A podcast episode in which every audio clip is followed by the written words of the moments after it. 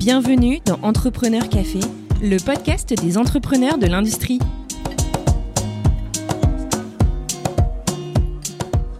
Bonjour et bienvenue dans ce nouvel épisode de Entrepreneur Café. Moi, c'est Xavier Riquier, l'un des cofondateurs du podcast, et aujourd'hui, je vous propose de partir à la rencontre de Yann Jobert, président fondateur du groupe Alphi Technologies, société spécialisée dans l'ingénierie et la fabrication de lignes de manutention et solutions de production automatisées. Yann revient avec nous sur son parcours au sein de grands groupes et nous raconte comment il a décidé de se lancer dans l'entrepreneuriat en reprenant deux PME à la barre du tribunal de commerce en 2009 pour créer le groupe Alfie. Ambassadeur de la French Fab, nous revenons ensemble sur son attachement à l'industrie française et les initiatives qu'il a initiées, telles le French Fab Challenge et le Boost French Fab, afin d'encourager le Made in France et le développement de l'industrie du futur dans notre pays. Une rencontre passionnante qui nous fait grand plaisir de vous transmettre. Bonne écoute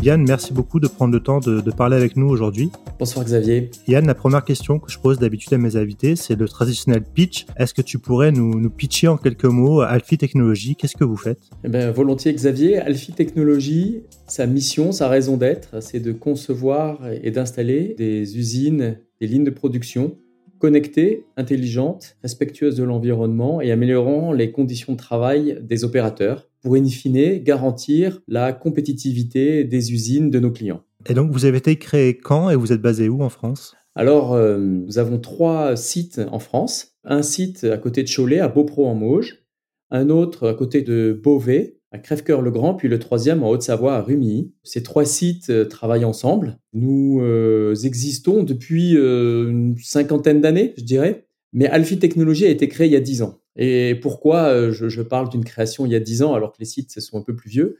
Bah, Parce que en 2009, il y a exactement dix ans, on a connu une première crise financière qui a eu des conséquences très importantes pour le tissu industriel et les emplois en France. Et malheureusement, une partie de ces sociétés faisait partie d'un groupe s'appelait le groupe CERIC, euh, qui a euh, connu des difficultés en 2019 et qui a déposé le bilan. Et donc moi, je suis arrivé à ce moment-là et j'ai euh, racheté les actifs à la barre du tribunal et j'ai créé Alphi Technologies il y a exactement 10 ans. D'accord. On, reviendra plus en détail sur Alphi Technologies, ce que vous faites et puis vos marchés. Mais maintenant, ce qui m'intéresse justement, c'est parler un peu de toi, Yann. quel est ton parcours? Qu'est-ce qui t'a amené à créer justement Alphi Technologies il y a maintenant 10 ans? Bah, Donc, je suis ingénieur de formation.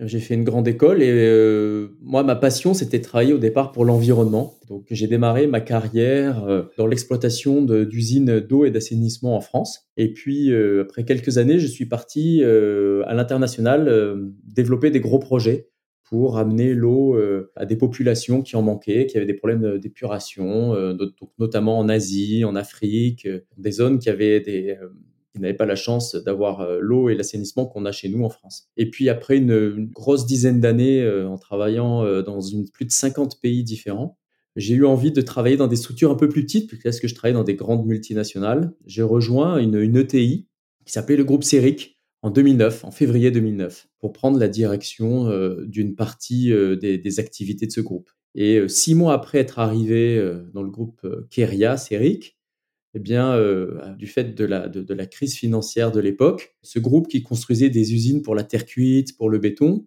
a connu des difficultés parce que bah, la crise financière a, eu comme conséquence l'arrêt net des investissements des industriels.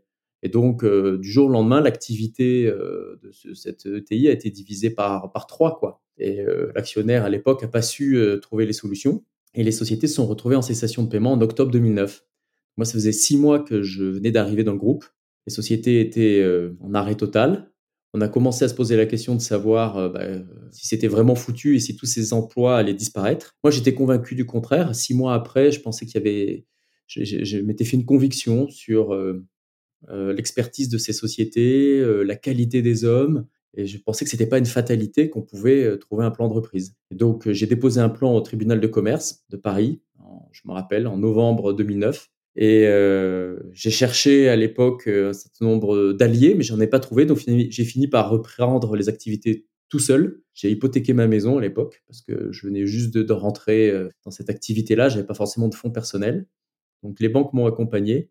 Les salariés ont cru dans mon projet et le 24 février 2010, bah, je devenais le, repreneur officiel euh, des activités de, ces sociétés. Et c'est comme ça que j'ai fondé le groupe euh, qui s'appelle aujourd'hui Alphi Technologies. Tu avais quel âge à l'époque? J'avais 38 ans, trois enfants, dont mon, troisième avait deux mois quand j'ai repris les sociétés. Donc ma femme euh, était à, mes côtés et elle s'est occupée des enfants, je me suis occupé des sociétés et, ça a été, ça a été voilà, beaucoup de chambardements dans ma vie en même temps, entre l'accueil de mon troisième, ma femme qui me soutient et, la reprise de ces sociétés, ça a été une aventure euh, très difficile, je dirais, a posteriori, mais sur le coup, euh, porté par l'enthousiasme, porté par une foi, une conviction que l'industrie française avait son avenir, porté aussi par euh, la responsabilité de sauvegarder plusieurs centaines d'emplois, j'ai pas compté mon énergie et j'ai repris et, avec le soutien de, de l'ensemble de mes équipes, on a pu réussir ce pari parce que ça a été un projet collectif aussi. Hein. Je, ok, je suis le repreneur, mais mes équipes qui m'ont soutenu, qui croyaient euh, dans le projet que je portais, et, c'est tous ensemble qu'on a réussi à travailler, avec également le, la, confiance de, mes clients, qui étaient convaincus de, l'expertise de nos sociétés, et c'est comme ça qu'on a réussi ce pari. justement, euh, tu parlais de la confiance de tes équipes. Euh, comment tu as fait pour les convaincre alors que ça faisait que six mois que tu étais arrivé dans la société? Euh, je suppose que tu as dû vraiment euh, avoir un message fort, parce que tu étais entre guillemets un petit nouveau dans la société, donc tu as dû quand même passer énormément de temps et essayer de les convaincre de la viabilité de ton projet. Alors, euh, je me suis beaucoup posé la question de savoir ce qui avait fait que j'avais pu les convaincre. Je crois que je dirais que c'est la sincérité, l'honnêteté et le travail qui ont été, je dirais, les éléments de cette confiance qu'on a pu établir entre nous. Et je dirais que ça n'a pas été simple et ce n'était pas acquis. Quand j'ai euh, fait ce projet, bah, j'ai dû euh, définir un certain nombre d'emplois que j'allais garder, un certain nombre d'emplois que je ne pouvais pas garder euh, dans l'état actuel de l'activité, puisque l'activité était fortement réduite.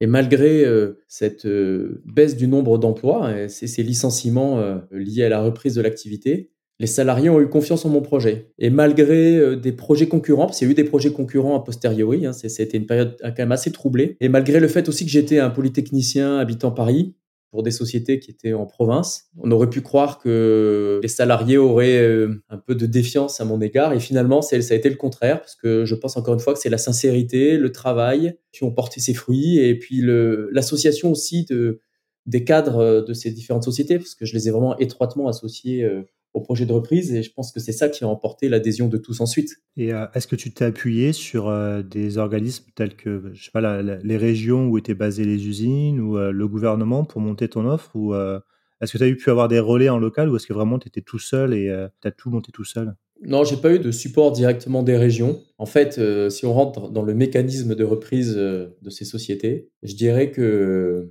en termes de recettes, hein, la première des choses, c'est avoir une bonne vision des marchés et avoir un beau retour des clients pour comprendre euh, les enjeux euh, et les attentes des clients. La deuxième chose, c'est d'y associer ensuite étroitement les salariés que le, projet, on le construise avec les salariés sur la base des retours clients. Et enfin, le troisième axe qui me paraît très important, c'est d'avoir un soutien financier. En l'espèce, moi, j'ai eu euh, surtout un soutien des banques régionales parce que mon projet, c'était un projet de reprise en m'appuyant sur le local, c'est-à-dire sur les salariés, sur les sous-traitants et sur les banques locales. C'est des projets de territoire, le territoire euh, des Mauges, le territoire euh, du Beauvaisis. Voilà, c'était des territoires euh, qui, par ailleurs, pouvaient souffrir de la crise et sur lesquels il fallait vraiment qu'on se batte pour maintenir l'emploi. Dans ce cadre-là, les banques locales, les banques régionales, donc la Banque populaire Grand Ouest, le Crédit Agricole, le CIC, et la Banque populaire Rive de Paris, ce sont les quatre banques qui m'ont soutenu au démarrage en m'accordant euh, d'abord des lignes de caution pour que je puisse euh, émettre des cautions, restitution d'acompte et, et, démarrer le financement de, mes activités. C'est le troisième axe, euh, troisième pilier, je dirais, de reprise de, ces activités à la barre du tribunal. Voilà. Après le 24 février 2010, du coup, tu t'es retrouvé président de Alphi Technologies, mais je suppose qu'après, à ce moment-là, tu as dû quand même. la crise n'était pas encore tout à fait finie. Comment tu as fait? Quelles ont été tes premières mesures quand tu t'es retrouvé président un peu du jour au lendemain, on va dire, de Alphi Technologies pour euh, passer la crise et puis bah, pour rebondir, pour euh, régénérer le chiffre d'affaires et refaire grossir la société. Est-ce que tu avais déjà un plan bien établi en tête euh? Oui, j'avais un plan bien établi. Le plan établi, c'était assurer la continuité des contrats qui étaient en cours et donc garder la confiance de mes clients. Les clients, je suis allé les voir, les industriels. Je leur ai dit, écoutez, faites-moi confiance, ces entreprises, je vais les remonter. Gardez-nous votre confiance et les projets qui sont en cours, on va vous les livrer. Donc la première des choses, c'est qu'il a fallu livrer en effet ces machines. Par exemple, je me souviens, parmi les gros projets que nous avions à l'époque, nous devions livrer un train fabrication de béton pour pouvoir amener du béton frais au sein de tunnels. Et on livrait ce train pour euh, un chantier titanesque pour le plus long tunnel du monde, le plus long tunnel ferroviaire du monde, sous le Saint-Gothard, qui est un tunnel qui fait deux fois 57 km. Le consortium qui nous a acheté ce train gérait un projet de plus de 5 milliards d'euros. Et le train, c'était, je dirais, l'organe euh, central pour finaliser le projet dans les temps. Et donc pour eux, c'était un enjeu euh, super important.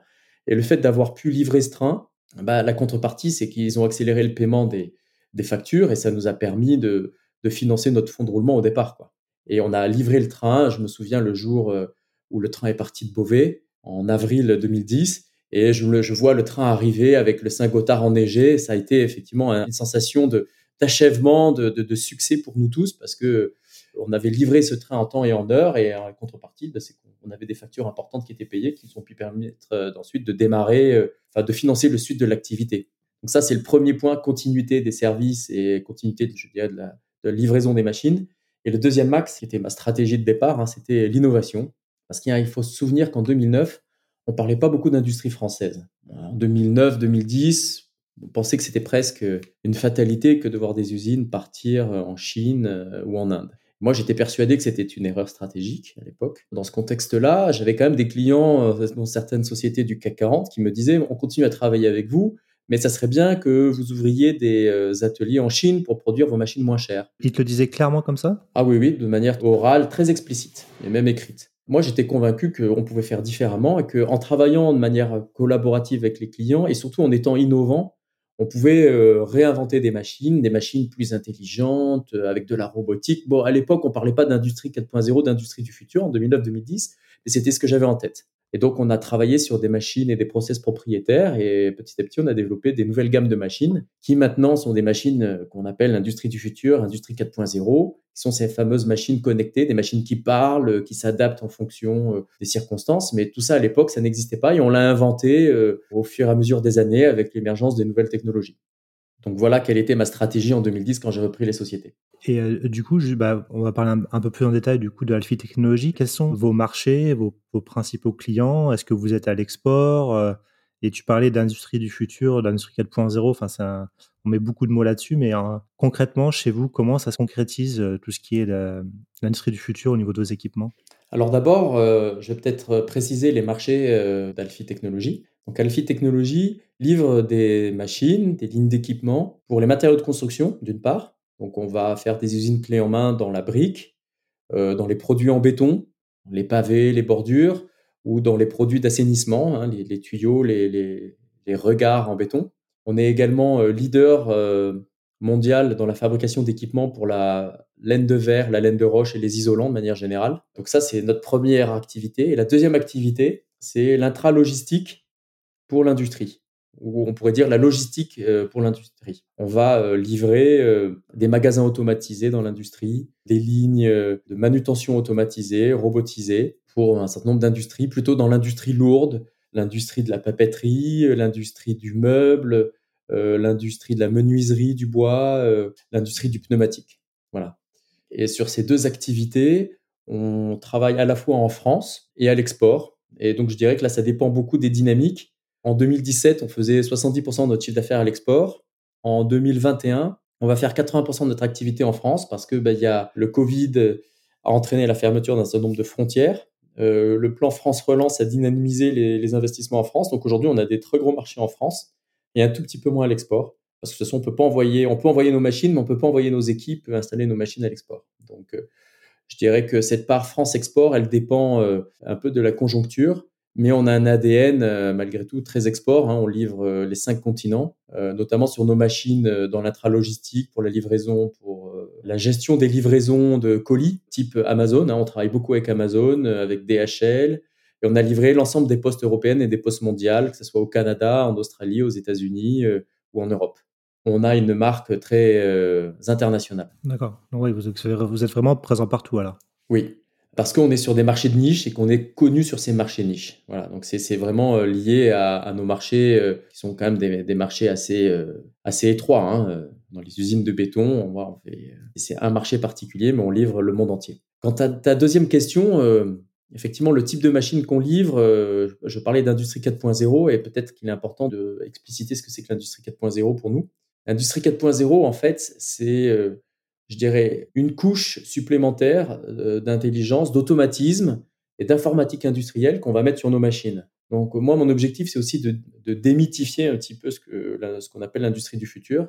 D'abord, je trouve que c'est une drôle de dénomination pour des technologies qui existent on ne parle pas de technologies de dans 10 ans, on parle de technologies qui sont matures et qui sont euh, intégrées dans nos machines ou dans les machines de l'industrie pour nos clients. Ça, c'est le premier point. Le deuxième point, c'est que, voilà, en effet, je pense que c'est pas une révolution dans le sens où c'est plutôt incrémental, c'est des nouvelles technologies euh, qui apparaissent et qui permettent de faire évoluer nos machines. Mais à la base, il, reste, il, il en reste pas moins qu'on doit faire de la conception mécanique. Il y a de la mécanique, on fera toujours de la mécanique, mais sur cette couche de mécanique, on va rajouter un pilotage plus fin avec des boucles de rétroaction liées au fait qu'on a des capteurs euh, à moindre coût, qu'on a des, capacités de calcul qui évoluent très vite et qu'on a des capacités de communication qui évoluent très vite. Donc l'industrie 4.0, c'est c'est lié aussi au fait qu'on a fait beaucoup de progrès euh, dans la miniaturisation des capteurs, on a fait beaucoup de progrès dans la capacité de calcul et on a fait beaucoup de progrès dans euh, les flux de données dans la capacité de flux de données. Parce qu'il euh, faut se rappeler qu'il y a 10 ans, la 4G euh, existait à peine et qu'il n'y avait pas la fibre. Aujourd'hui, euh, la plupart des centres industriels sont équipés de, de switch grosse capacité, donc on, peut échanger beaucoup plus de données. Donc ça nous laisse beaucoup plus de potentialité pour le développement de nos, de nos solutions. En gros, parce qu'en Industrie 4.0, souvent, on y pense d'un point de vue offreur de solutions digitales, mais vous, en gros, c'est que vous intégrez ces solutions digitales directement dans les machines que vous produisez pour les fournir à vos clients. Oui, on va dire que bah, on est aussi un offreur de solutions. Et alors, euh, pour être offreur de solutions, on a développé des solutions en propre et on s'est aussi beaucoup appuyé en effet sur des partenariats. Donc euh, moi, je pourrais citer un partenariat, c'est avec une, une startup qui s'appelle eNews. Alors une startup qui est plus vraiment une startup parce que maintenant ils ont une trentaine de, salariés et puis ils ont plus de six ans d'ancienneté. Mais on a commencé très tôt avec eux. On a, on a commencé il y a cinq ans et on a développé ensemble un nombre de solutions. Donc, on les a aidés à grandir parce que nous, on avait une bonne connaissance des machines et des milieux industriels. Et eux, ils nous ont aidés à grandir parce que en matière de gestion de données, euh, de stockage des données, de traitement des données par les algorithmes, c'était leur savoir-faire et ils nous ont euh, fait grandir là-dessus.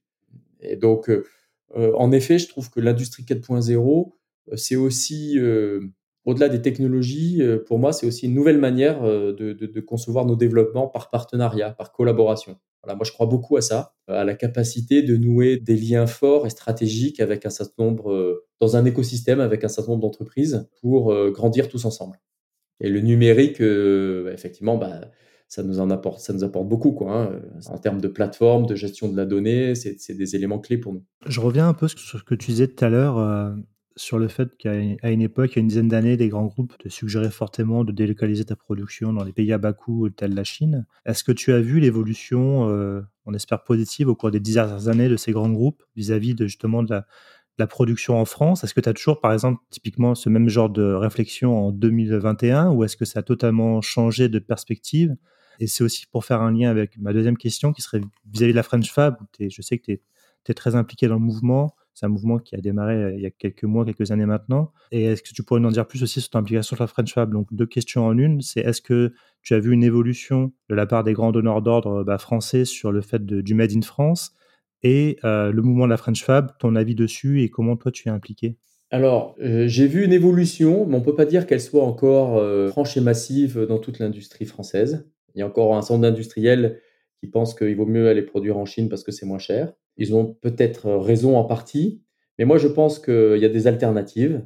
Par justement un, travail plus collaboratif, on est capable d'aller plus vite, d'être plus agile et in fine d'être plus euh, compétitif. Cette évolution, elle a d'abord été dans le discours euh, politique.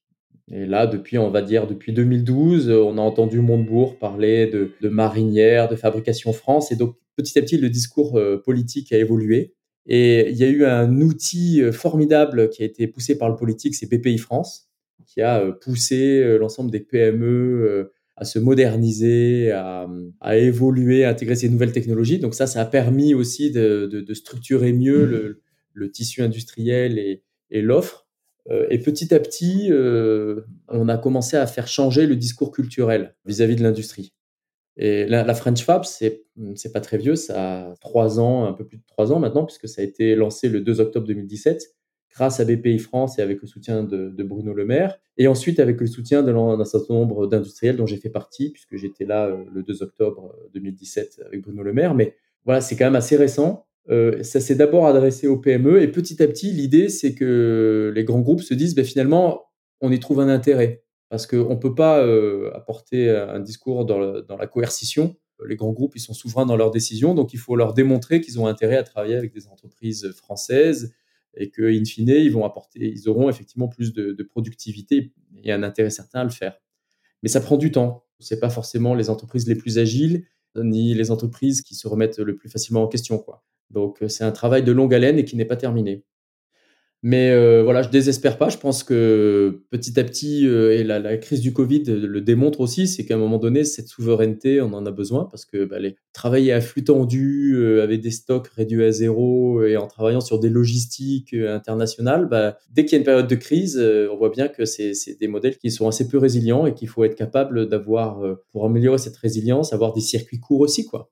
Donc le Made in France, la fabrication française, la French Fab, elle a elle trouve tout son intérêt aussi euh, dans, ces, dans ces périodes de crise. Et justement, pour rebondir un peu sur la French Fab et ton implication dans la French Fab, je sais que tu travailles actuellement sur deux projets qui te tiennent à cœur. Est-ce que tu pourrais nous en dire un peu plus? Bah Alors, la French Fab, euh, voilà, c'est avant tout un mouvement, une conviction qui est partagée par un certain nombre de chefs d'entreprise. Donc, il y a des ambassadeurs dans un certain nombre de départements qui travaillent de manière bénévole. L'idée, c'est euh, de, voilà, de, de, pousser cette, cette dynamique. Et euh, bah, dans ce contexte, euh, ce qu'on veut, c'est faire en sorte aussi qu'il y ait plus de jeunes qui viennent vers l'industrie. Les jeunes diplômés, euh, ils vont naturellement plus vers les grands groupes qui sont plus visibles ou vers la finance. Et nous, on voudrait les attirer plutôt vers l'industrie et les PME. Donc, bah, il faut rendre l'industrie à la fois plus visible et plus sexy. Et dans ce cadre-là, bah, moi, j'ai créé une initiative qui s'appelle French Fab Challenge dans les régions Pays de la Loire avec l'aide des arts et métiers d'Angers on a créé ce, mouvement. L'idée, c'est de créer un hackathon entre des jeunes euh, qui sont dans les grandes écoles de commerce ou d'ingénieurs et les PMI qui ont une, problématique euh, à soumettre. L'idée, c'est sur une semaine, vous avez quatre groupes euh, de cinq étudiants qui vont travailler au sein d'une PME sur une problématique donnée. Et à l'issue de la restitution, on va désigner ensemble les professeurs et le jury de l'entreprise, un gagnant parmi les cinq groupes. Donc ça crée une certaine émulation entre les jeunes ça crée des liens entre l'entreprise et, et, ces jeunes diplômés. Et du coup, ça donne un peu de visibilité pour ensuite euh, acquérir des jeunes en stage et puis peut-être demain euh, en VTE, volontariat territorial en entreprise. Voilà, donc on crée des liens entre euh, ces tissus industriels des régions Pays de la Loire et les grandes écoles. Aujourd'hui, en Pays de la Loire, il y a une dizaine de grandes écoles qui sont partenaires. Cette solution est portée maintenant officiellement par la région, par Solution Co. Et c'est euh, une très belle réussite et qu'on souhaite maintenant euh, voir se dupliquer dans les autres régions avec le soutien des autres ambassadeurs French Fab. Donc ça, c'est euh, la première initiative dont je vais parler. La deuxième, c'est Boost French Fab. Alors Boost French Fab, l'idée c'est quoi? C'est de booster la French Fab pour booster la French Fab, on a eu le plan France Relance avec beaucoup d'argent qui a en termes de subventions pour moderniser les ateliers de production, euh, décarboner l'industrie, euh, favoriser l'efficacité énergétique. C'est très bien, sauf que cet argent, il n'est il est pas euh, fléché vers un investissement français. Donc les industriels qui ont ces subventions peuvent acheter des machines allemandes ou chinoises. Et malheureusement, le constat, c'est que sur, par exemple, sur les 7500 dossiers que l'État a reçu, euh, il y a quand même une très grande majorité de dossiers qui sont des dossiers d'investissement pour des machines étrangères. Voilà. Et donc, ça veut dire que quelque part, euh, dans le plan de, le, plan de relance, qui comporte quelques milliards d'euros quand même, va bénéficier d'abord à l'achat de machines étrangères. Et donc, va déséquilibrer un peu plus euh, la balance du commerce extérieur de la France.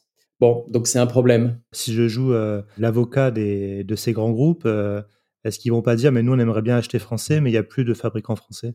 Alors attends, là, là sur le dossier, les dossiers ASP, ce sont des dossiers même pour des PMI. Hein. D'accord. Les dossiers de France Relance, il a d'abord bénéficié à des petites entreprises. Hein. Les grands groupes, ils n'ont pas besoin des projets France Relance. Mais même ces petites entreprises, elles n'achètent pas forcément français. Alors, en partie, euh, évidemment, on peut les excuser en disant que l'offre française est, pas suffisamment fournie et que donc euh, elles n'ont pas eu le choix, ce qui est en partie vrai, mais en partie seulement. Il y a aussi un problème, c'est que l'offre française, elle est parfois pas assez visible, et puis peut-être aussi que les bénéficiaires des subventions sont pas assez sensibilisés au fait que ça serait bien qu'ils achètent français.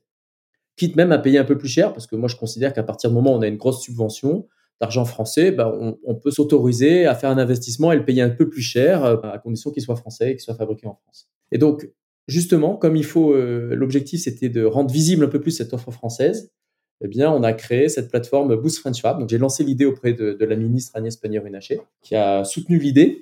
Et donc, euh, j'en ai, parlé autour de moi, et notamment un autre euh, chef d'entreprise qui est justement le patron d'e-news, Laurent Couillard. Et ensemble, on a structuré ce projet qu'on est allé présenter à un certain nombre de partenaires. Donc, euh, on a lancé officiellement le projet avec la ministre et le directeur général de BPI France, Nicolas Dufour, le 12 novembre. Et puis, aujourd'hui, cette plateforme s'est structurée.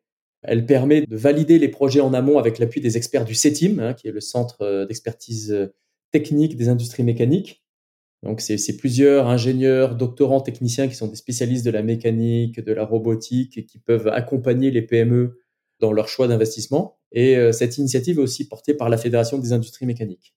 Et cette plateforme, elle permet de faire matcher des projets d'investissement portés par des entreprises de la Fab, de la French Fab française et des offreurs de solutions qui fabriquent leurs solutions en France. Voilà. Donc, euh, si je suis une, PMI française et j'ai besoin d'investir, euh, par exemple, dans une nouvelle ligne de production ou un robot, je, vais sur euh, la plateforme Boost French Fab, je rentre mes prérequis, mes besoins et ça va me matcher avec les offreurs de solutions françaises qui sont capables de répondre à mon besoin. Exactement, c'est tout l'objectif.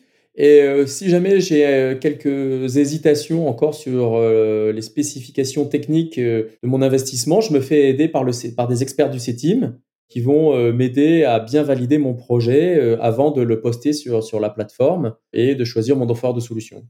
Voilà, et donc bah, aujourd'hui, Boost French Fab, c'est quand même 280 offreurs de solutions, une petite centaine d'industriels qui sont présents aussi, et aujourd'hui, euh, je crois 70 projets qui sont en phase d'élaboration sur cette plateforme. Donc, euh, c'est une plateforme qui a, connu un beau succès, qu'il faut continuer à, déployer. Et donc, euh, effectivement, j'invite tous les offreurs de solutions, les startups comme les ETI qui offrent des solutions pour l'industrie à s'inscrire sur cette plateforme. Et de l'autre côté, j'invite toutes les entreprises qui veulent investir dans des moyens de production à poster leurs projets sur cette plateforme pour trouver leurs offres de solutions euh, origine France garantie, euh, made in France. Voilà. Et pour moi, la French Fab, c'est ça, c'est aussi travailler de manière plus collaborative, faire appel au, patriotisme économique, travailler mieux ensemble, parce que je pense que c'est, il en va de, de l'avenir de nos emplois, il en va de l'avenir de nos territoires, il en va de l'avenir de notre économie moi, je trouve que c'est un, super projet et ça répond bien à la problématique que tu avais énoncée plus, tôt dans l'entretien concernant le manque de visibilité de l'industrie française de manière générale, même si ça s'est amélioré ces dernières années. Ce genre d'initiative, je pense, peut permettre à, donner plus de visibilité euh, aux offres de solutions français qui, comme tu le dis, parfois sont, sont très mal connus de l'écosystème. Voilà, et donc pour ça, il faut qu'on change un peu notre regard. Je pense que c'est aussi une question de culture il faut qu'on apprenne à travailler mieux, à travailler en meute et que ça devienne une seconde nature. Et moi, je pense que justement, on pourrait réinventer une forme de New Deal entre grands groupes et PME et start-up. Hein, j'ai écrit une tribune euh, sur ce thème euh, en juin 2020 euh, qui a été ensuite relayée par l'ensemble des ambassadeurs French Fab et publiée dans le journal La Tribune. cette tribune, elle appelait à une forme de nouvelle collaboration entre acteurs industriels. Et finalement, le Boost French Fab, bah, c'est une illustration. Mais l'idée derrière, c'est de changer un peu la culture. Et ce que je voudrais, moi, c'est que les acheteurs des grands groupes, dans leurs critères d'évaluation euh, de leur performance, il y a un critère euh, justement sur la RSE et sur euh, l'achat local. Parce qu'aujourd'hui, le, critère des acheteurs, c'est c'est pas uniquement faire des gains, parce que si on peut, faire des gains à court terme et puis à moyen terme, ces choix d'achat peuvent être finalement contre-productifs pour l'industrie. Donc, euh, l'idée, c'est d'intégrer d'autres euh, indicateurs autour de la RSE, de l'achat local et du patriotisme économique. Donc, à mon avis, on peut réinventer les liens industriels entre les grands groupes, les PMI, les ETI, et euh, de manière plus durable. Est-ce que ce, point-là, là, les achats, la RSE, le côté durable, local, est-ce que tu sens que s'il y a une prise de conscience de la part des grands donneurs d'ordre français à ce niveau-là? Il y a des initiatives en la matière que je salue et qu'il faut continuer à développer pour qu'effectivement l'ensemble de l'industrie s'en empare. Donc il y a des belles initiatives. Après, au quotidien, on voit bien que quand je discute avec mes collègues chefs d'entreprise, bah, on ne voit pas forcément toujours la traduction de ces grands principes, de ces grands objectifs dans des achats plus plus vertueux. Mais je pense que ça va venir, donc je pense qu'il faut continuer à se battre. Moi, je suis sûr que on peut y arriver. Euh, je pense qu'il faut peut-être aussi que voilà, ça soit inscrit dans les objectifs RSE, qu'Ecovadis, cette grande plateforme française de notation euh, RSE, euh, bah, s'en empare aussi, que les actionnaires s'en emparent. Et si, si l'ensemble des parties prenantes s'emparent de ces sujets, bah, je pense qu'on verra des résultats assez rapidement. Mais voilà, c'est ça nécessite une bataille des cœurs, quoi.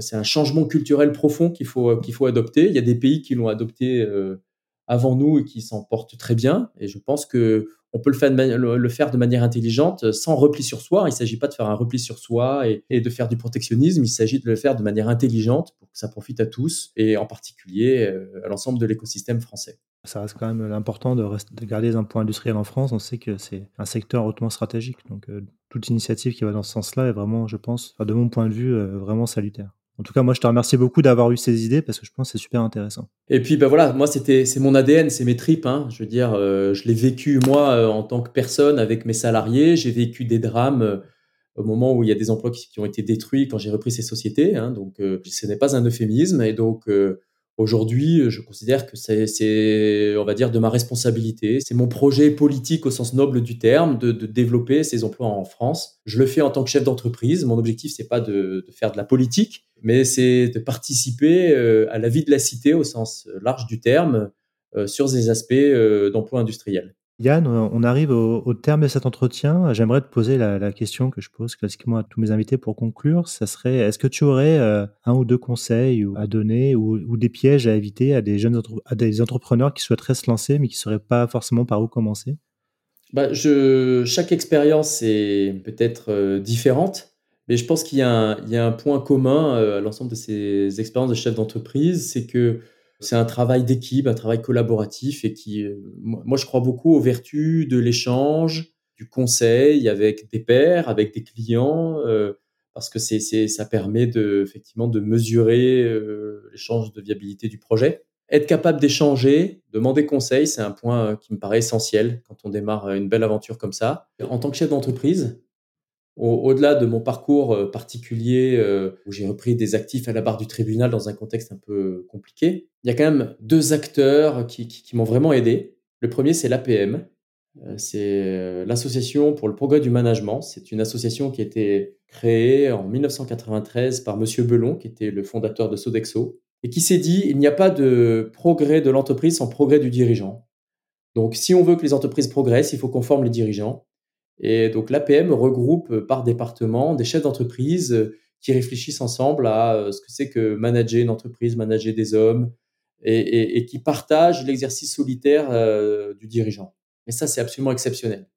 Donc l'APM, pour moi, c'est un bijou qu'on a. C'est, vraiment une association exceptionnelle qui regroupe maintenant plus de 6000 chefs d'entreprise en France. Hein. Et donc, premier conseil, bah, quand vous voulez monter une entreprise ou que vous venez de monter votre entreprise, adhérez à l'APM. Deuxième conseil, c'est effectivement de partager de manière la plus large possible avec des clients, avec des fournisseurs, de savoir s'entourer pour monter une entreprise. Et euh, une entreprise, c'est une équipe, c'est une aventure humaine.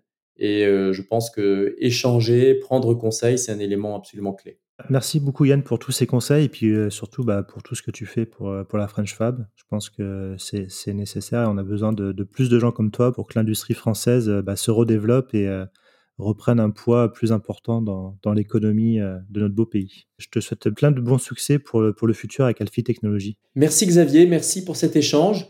Je suis très heureux d'avoir pu partager cette conviction parce que plus elle sera partagée et, commune aux dirigeants, plus les chances de succès de l'industrie française seront importantes. Donc euh, merci de m'avoir invité euh, à cette belle initiative que tu portes, Xavier. Merci beaucoup.